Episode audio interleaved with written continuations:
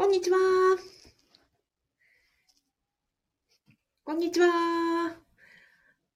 い。えっ、と、公務員が職場で言えない話を聞く人、アビコカズミと申します。現在、ラジオと YouTube で同時ライブ配信をしております。よろしくお願いします。えっ、と、今日はですね、1月1えっ、と、今日収録しております。まだ1月4日になります。今日ね、仕事始めの方多いかと思います。あの、今年も、えっ、と、お仕事始まりまして、えーお疲れ様でございます。で、今日はきっと嬉しい、あの、お知らせがあったんじゃないかと思うんですね。1月1日付に昇給された方は、今日初出勤の日に、えっ、と、昇給のお知らせというのを受け取られるんじゃないかなと思いますので、えっ、と、今日は1月1日付昇給おめでとうございます。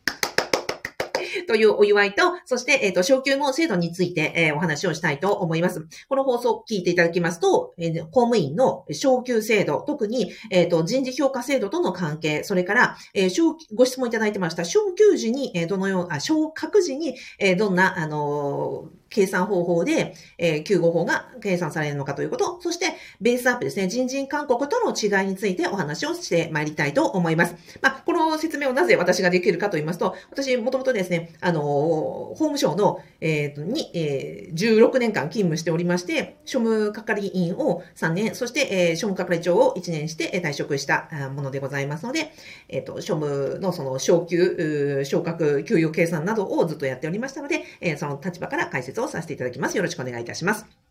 はい。まずはですね、あの、基本的に、え公務員の昇給制度というのはどういうふうになってるかという、まあ、簡単な説明です。えっ、と、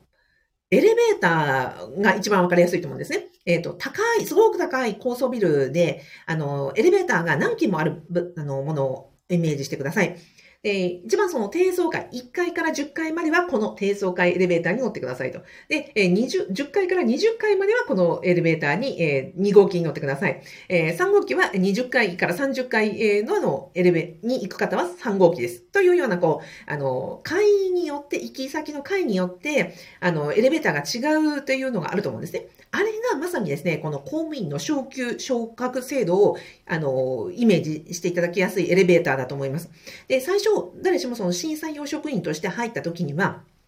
一級、まあ、9号法という法給表というのが決まってましてね、そのエレベーターの、あの、エレベーターが適用される表のことを法給表と言います。で、最初審に、えー審査用職員になった時には、最初一級というですね、一番最初のその振り出しから、えー低層階から登るエレベーターに乗りますと。で、ここで、エレベーターに乗りました。それで1年間勤めると、まあ、勤めるというか、次の1月1日には、基本的に4号法上がります。これは標準的に、まあ、誰しも、あの、えー標準的に4号法上がりますと。ですので、1号機のエレベーターに乗りました。1階からスタートします。で、次の、あの、1月1日には4級上がりますので、えっ、と、1からですね、えー1、2、3、4、5ということで、1級の5号法という風な言い方をします。で、その次の1月1日には、えっ、と、1の5、えー1号機の5回行ってるわけですから、ここに4、4級、1年分で、えー4回分上がるので、えっ、と、1の5、6、7、8、9ということで、えー2年目の1月1日には、1級のエレベーターの9階まで上がれますよと。で、その次の1月1日には、9階から10、11、12、13ということで、1階、1号機の13階まで上がりますよ。これが標準的なの1年に4号法上がるというのが、えー公務員の基本的な昇給制度になります。で、この法給表というエレベーターとこの何回に上がったらいくらもらえるかというのはですね、法給表、えっ、と、人弁に、なんですかね、法職の、あの、えーなんて漢字わかんないよ。えーと、ごめんなさいね。えー、ほ、ほ、法の字、えー法、奉納するの方ですね。はい。えっ、ーと、神社に何かを奉納するの方です。というのがありました、給は給与の給、えー給与の給。で、表は、あの、一覧表の表です。で、法給表というふうに、あの、検索をしてみてください。えっ、と、人、国家公務員の方は人事院法給表で、えっ、と、検索をしていただきますと、その、行政職1とかですね、行政職2というような形で、法給表がたくさん出てきます。で、地方公務員の方の場合には、あなたがお勤めの自治体、プラス、法給表というふうに検索をしますと、その条例などで決まっている、あの、あ法給表がたくさんあると思います。で、法給表というのは、職種によってたくさんありまして、えっ、と、例えばですね、さっき調べてましたら、えっ、と、国家公務員の場合には、行政職報給表1、2。これが、いわゆる事務職員的な方。これが15万3100人、えー、の適用になっていますと。あとは、航空管制官などの方が、えー、適用される専門行政職報給表。こちらが8000、全国で8100人の適用があると。あとは、税務署の職員の方は、税務職報給表。こちらが5万2800人の方がこちらの税務職報給表。刑務官、海上保安官などは、えー、公安職法給表1とか2とかってありまして、こちらが4万6千人以上の方が、えー、適用されている。その他にもですね、教育職とか研究職とか医療職とか福祉職とか、専門スタッフ職とか、あとは、もっともっとすごく偉い、あの、雲の上のですね、えっ、ー、と、事務次官とか局長級になりますと、指定職というような法給表があります。ですので、法給表というふうに一口に言ってもですね、たくさんたくさん種類がありますので、あなたの、えっ、ー、と、適用されている法給表というのは、きっとその、えっ、ー、と、あれです。給与明細とか、今回もらわれるその事例、昇給のお知らせの紙などに、何、えー、法給表の名前が書いてあって、そこに何級何号法というふうに書いてあると思いますので、あなたが適用されている法給表の、えっ、ー、と、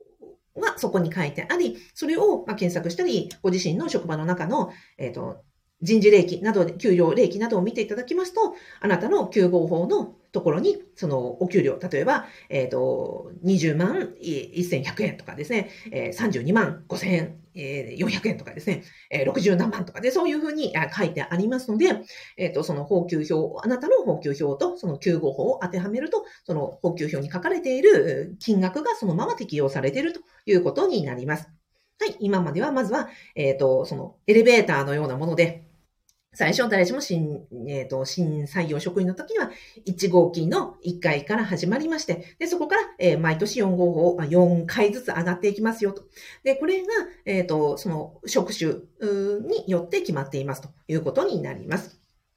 じゃあこれが小級がこの階が、エレベーターの階が上がっていくのを小級と言います。で、今度ですね、偉くなってくると、小格と言いまして、この1号機から2号機にですね、乗り換える時が来ます。例えば、乗り換えるというのはどういうことかと言いますと、えっ、ー、と、行政職1の報給表は、えっ、ー、と、1 1号機のエレベーターは係員レベルになります。で、2号機に乗り換えるときは主任レベルになります。で、3号機に乗り換えると係長級になりますと。その後はその課長補佐級とか課長級とか、えっ、ー、と、そういうふうにこう、えー、1号機、2号機、3号機、4号機、5号機みたいにして、こう、高い層に上がっていくのが、この昇格と呼ばれる。各ワードですね。えー、奇変に、えー、おの各自の格になりますね。昇格と言いますと。で、この昇格をしたときには、またその昇格後の、えー、ところで、えー、2級の、うん、13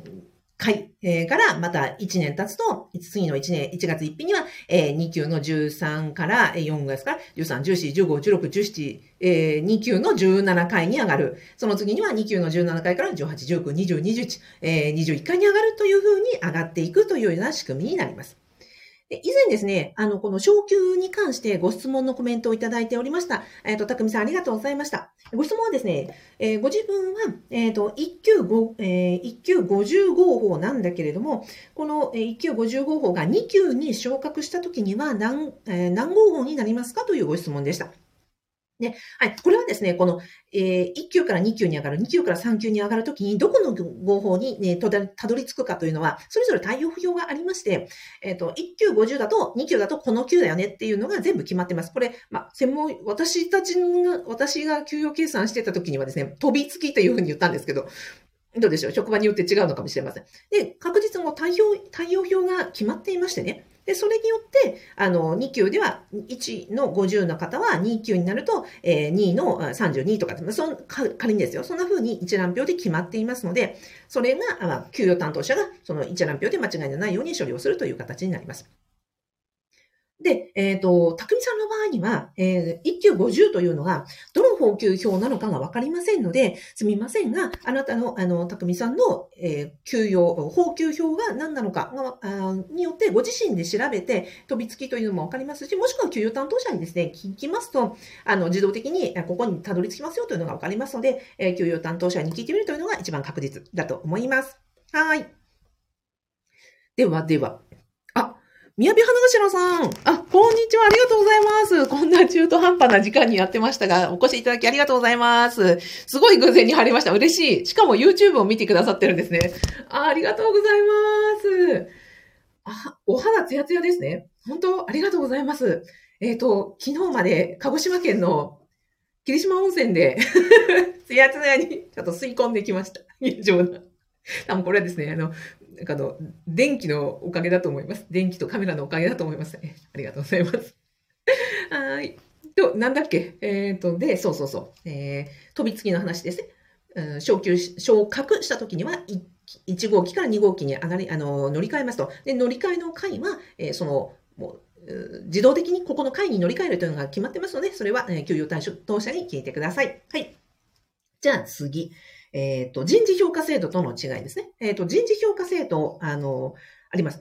で、今のお話は、これからお話しするのは、人事院のですね、あの、まあ、国の制度の話について、えー、ご説明をします。地方自治体の方は、それぞれあの自治体によって人事評価制度はあると思いますが、あの、ご自身で見ていただく、もしくは、まあ、人事院の、まあ、国の制度をベースにして、あの、それぞれの自治体でアレンジされたりとか、あの、変形したりとかっていうふうになってるというふうに聞いてますので、まあ、参考まで、えっ、ー、と、お聞きください。国の場合はですね、能力評制度、能力評価制度というのが1年に1回あり、業績評価制度というのが年に2回あります。で、あの、この2つですね、能力評価制度と業績評価制度の、えーと、直近、えーと、2年分かな ?2 年分、えー、をあ、ごめんなさい。1年分ですね。昇給への活用というのは、えっ、ー、と、1年分の人事評価制度の結果に基づいて、昇給区分というのが決定されますと。で、業績評価制度も能力、あ、業績評価制度も能力評価制度も SABC、えー、SABC でという5段階評価になります。で、SABC でなので、B が全く、あの、標準的な、えっ、ー、と、職員。そして A は優秀、え、S は特に優秀ということになります。で、この B の、え、職員、標準的な、あのー、執務態度の方に関しては、えっ、と、B ですので、この方は、え、昇級区分も標準となり、通常の先ほど言いました4回分上がる、4号法上がるというのが標準となりますと。で、この、えっ、と、業績評価制度や能力評価制度が A、A、A とか S とか、まあ、非常に優秀だというふうに認められた方の場合には、えっ、と、昇級区分が6号法上がったり、要は6回分ですね。あの、レベーターを6回分上がったり、8回分上がったりというような、あの、プラスアルファで昇級するということがあります。で、6級、6回分上がるという、えっ、ー、と、方が全体のですね、人人的には20%。いらっしゃるというふうになっており、それよりも多い、えっ、ー、と、8号法以上上がるというのは、全体の職員の5%ぐらいというふうに決まっているというところです。まあ、とはいえですね、あの、予算の仕組みですとか、あの、全体のね、バランスなどもありますので、まあ、単純に、あの、まあ、予算と全体のバランスを見て、ということかなとは思いますが、一応そのように決まっておりますので、ご紹介をさせていただきました。えー、整理しますと、業績評価制度と、えー、人事評価制度、ごめんなさい、えー、能力評価制度と業績評価制度、直近1年間分が昇給区分に反映されますと。で、えっ、と、標準的には4号法上がるというのが標準ですが、えー、成績が良い方に関しては20%の方が6号法上がり、えー、5%の方が8号法以上上がるという制度です。逆に、えー、業績が悪かったとか、例えば何か懲戒処分で停職処分になったとか、減給処分になったというような方、もしくは勤務態度が非常に悪いというような方に関してはですね、えっと、昇給区分が標準4のところを、えっと、2号法しか上がらないとか、0号法しか上がらない、0号法、要は全く、昇給しないという方もいらっしゃいます。というような制度になっております。ですので、まあ、頑張った方が、まあ、上がより上がることもあるし、えっ、と、評価が低かった、もしくは、えっ、ー、と、パフォーマンスがね、悪かった場合には、その、上がる、え量が減らされるという、もしくは上がらないという場合もあるということになっております。はい、以上を、えっ、ー、と、昇給と人事評価制度との関連をお伝えさせていただきました。あとは、えっ、と、あ、そうですね。あとは、その、昇格に関してですね、1級から2級へ、2級から3級へ、3級から4級へというのには、最低限、えっ、ー、と、採用区分などによって、あの、何年は少なくとも1級をやらなくちゃいけないよ。例えばね、審査用職員からいきなり課長級に上がるということはないわけですよ。その飛び級制度はありませんし、あの、どんなに優秀な方であっても、その1年ごとにね、毎年毎年1級から2級、2級 ,2 級から3級みたいに上がっていくこともありません。その標準的にこの級は何年やりますよ。最低でもこれで何年は、えっ、ー、と、在級しましょうというのが決まっておりますので、飛び級制ではないということになっております。で、はい、最後にベースアップとの違いです。えっ、と、国の場合では、えー、人事勧告が毎年、あの、出ますね。で、人事勧告によって、まあ、昇給とかっていうふうに決まるんですが、この昇給と、まあ、今回のその1月1日の昇給がどう違うかということなんですが、人事勧告による昇給というのは、その先ほどの法給表自体が書き換わるんですね。で法給表自体、例えば行政職1の法給表全体が書き換わって数字が書き換わるので、えー、等しく、あの、職場のその職員、もしくは全国の、えっ、ー、と、国家公務員であれば、行政職1位の法給表が適用されている人は、北海道から沖縄から全部、え全員が同じ表、法給表の人は、みんな、こう、上がりますとか、みんなこのぐらいの幅で、えっ、ー、と、変わりますというのが、この人事院勧告の効果になります。いわゆる、あの、民間企業でいうベースアップというのがこれに当たるわけですね。なので、えー、人事勧告で、その、補給表が変わったという時には、全員が等しく、それだけの、あの、変化が、みんな平等に当たるということになります。はい。あ、なので、えっ、ー、と、1月1日の昇給というのは、その人個人個人によって、先ほどの、えっ、ー、と、S、その、SABC 人事評価制度が違ったりとか、職場の状況が違ったりしますので、えー、その人それぞれで、何号法上がるかというのは違ってくるということになります。ですので、人事えーえー、ごめんなさい。人事院勧告の、えー、ベースアップは、全員一律に補給表が書き換わるのが人事院勧告の、え、ー、と、ベースアップになり、で、1月1日の昇給というのは、それぞれ、その人それぞれで、えー、何、何号法上がるというのが変わっていきますと。で、それによる通知なんですが、私の元職場ではですね、このぐらいの、あの、紙で、えー、何号法上がるというのを、ペライチでこうなんか、短冊というふうに言ってましたけども、こんなのが配られておりました。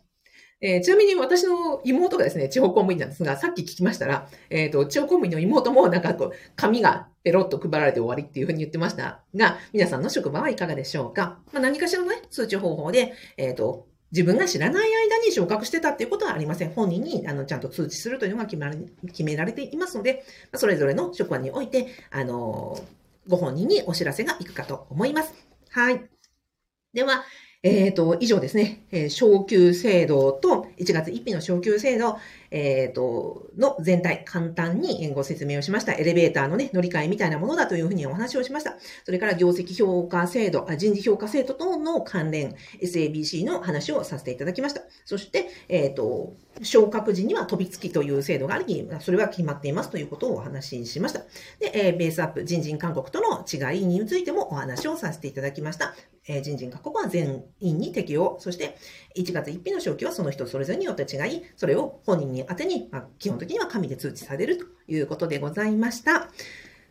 はい。ちょっといつもね、制度説明の時には非常に緊張します。間違ったらどうしようと思います。すいません。間違ってたら、あの、また訂正させていただきますが、えー、以上こんなところでございます。はい。ではですね、えっ、ー、と、最後にご案内でございます。あの、私、えー、法務省を辞めまして、えー、今4年経ちました。で、在職中に、あの、合法な副業を10年間やっておりました。これはですね、あの、そうですね、そう、いくら頑張っても、ね、あの、定員があるとか、予算があるとか、やっぱりその、どれだけね、評価されるというのは自分で決められないし、自分の収入を上げようと思っても、役所の中では上げられないだということを常々、あの、給与計算しながら思ってたわけですよ。じゃあ自分のね、収入とか自分の頑張りとかをどういうふうに自分の収入にね、あの、反映させていこうかなと思った時に、やっぱり副業を考えたというのが、実はそもそもの始まりだったりします。で、プラスしてですね、小遣い稼ぎとか、なんかこそこそ何かをこう得たいというよりも、一番思ったのは、役所にいる間は、こうやってね、お給料がもらえる、し、お給して、させてもらえるっていうふうに非常にありがたいなと思ってたんですよ。だけど、だからこそ役所出た時に自分じゃ1円も稼げないのが本当になんか不安だったし、え、ー、と、いつかはあの退職して役所の外に出ると思った時に自分何ができるんだろう何もできない自分というのを痛感していたので、そこの焦りからですね、私自身は副業を始めたというのがことの始まりでございました。えー、今もですね、同じ思いでいらっしゃる方のために、えー、アビコカズミの副業不動産ゼミというのをやっております。公務員が在職中にできる合法な副業、そして、えっ、ー、と、在職中に収入が得られ、なおかつ退職後もですね、職業になったり、社会貢献になったりする親業というのを在職中に学び、学んでみませんかということで、え、オンラインスクールとコミュニティを運営しております。もしごご興味いただきましたら、動画の概要欄とラジオの説明欄に、え、無料動画セミナーをつけておりますので、えー、ぜひご覧になってみてください。昨日ね、その、あの、その、副業不動産ゼミファブって言うんですけども、ファブメンバーさんのね、A さんがこんなこんなことをね、書いてくださったんですよ。もうなんかちょっと感動したので、今日読んでいいですか？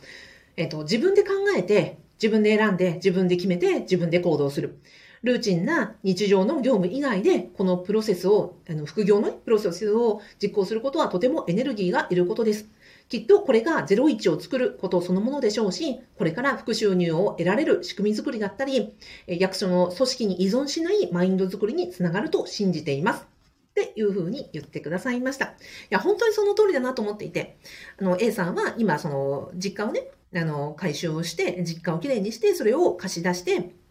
家賃収入を得ようということで頑張っていらっしゃいます。で、まだ家賃収入は得られていないんですけども、その実家の、ね、あの、中の家財道具をあの処分したりとか、あの家の修理をしたりとか、屋根を直したりとかっていう作業の中で、今みたいに自分で決めて、自分で選んで、自分で行動していくっていう、そのプロセスが、その、役所の依存している自分から脱却して自分で自己決定できる自分に慣れているっていう時間をね、得ていらっしゃるということでした。はい。今のね、話で、ああ、なるほどというふうに思ってくださったら、ぜひですね、あの、えー、副業不動産ゼミの無料動画セミナー見てみてください。はい。では今日は、あのえー、どうもありがとうございました。まずはね、1月1日昇給、本当におめでとうございます。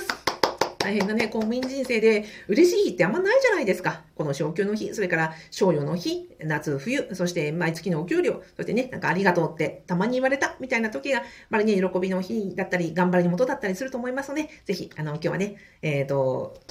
喜んで、あの、おめでたいということで、ぜひご自身でお祝いしてあげてください。はい。ではでは、宮城花頭さん、えー、ラジオと YouTube でお付き合いいただきありがとうございました。はい。ではでは、ありがとうございます。あ、YouTube ご覧いただいた方もありがとうございます。では、ここで失礼します。